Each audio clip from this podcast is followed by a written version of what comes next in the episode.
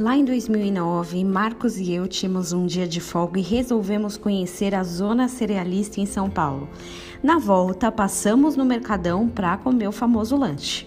O Mercadão é cheio de frutas lindas, saborosas, além de contar com os melhores vendedores do universo.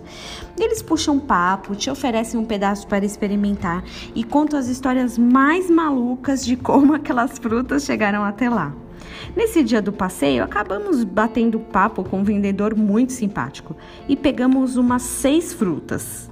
Não são seis quilos, mas seis frutas: um abacaxi, alguns kiwis e algumas ameixas. Na hora de pagar, a gente teve a certeza de que não sofremos do coração. Por mais que a gente perguntou preço durante a conversa e, e, comentou sobre isso na hora da conta, o departamento de cobranças da, barraca de frutas nos apresenta 300 reais para pagar.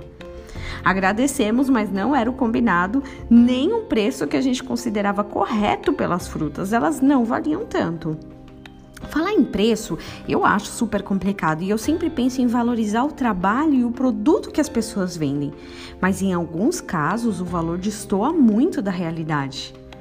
Um dia nós também recebemos uma etiqueta de preço e como as frutas do mercadão eram um preço muito alto, alto demais para alguém cheio de pecados e erros.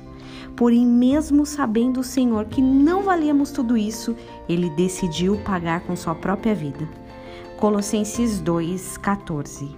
Tendo cancelado o escrito de dívida que era contra nós e que constava de ordenanças, o qual era prejudicial, removeu inteiramente, encravando-o na cruz.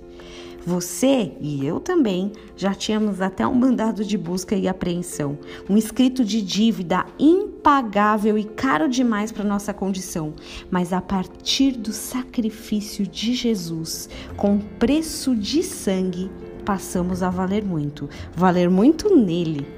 Todas as vezes que você perguntar por aí o preço e pensar que é alto demais, aproveita para agradecer ao Senhor pelo que ele fez na tua vida também era um valor alto demais.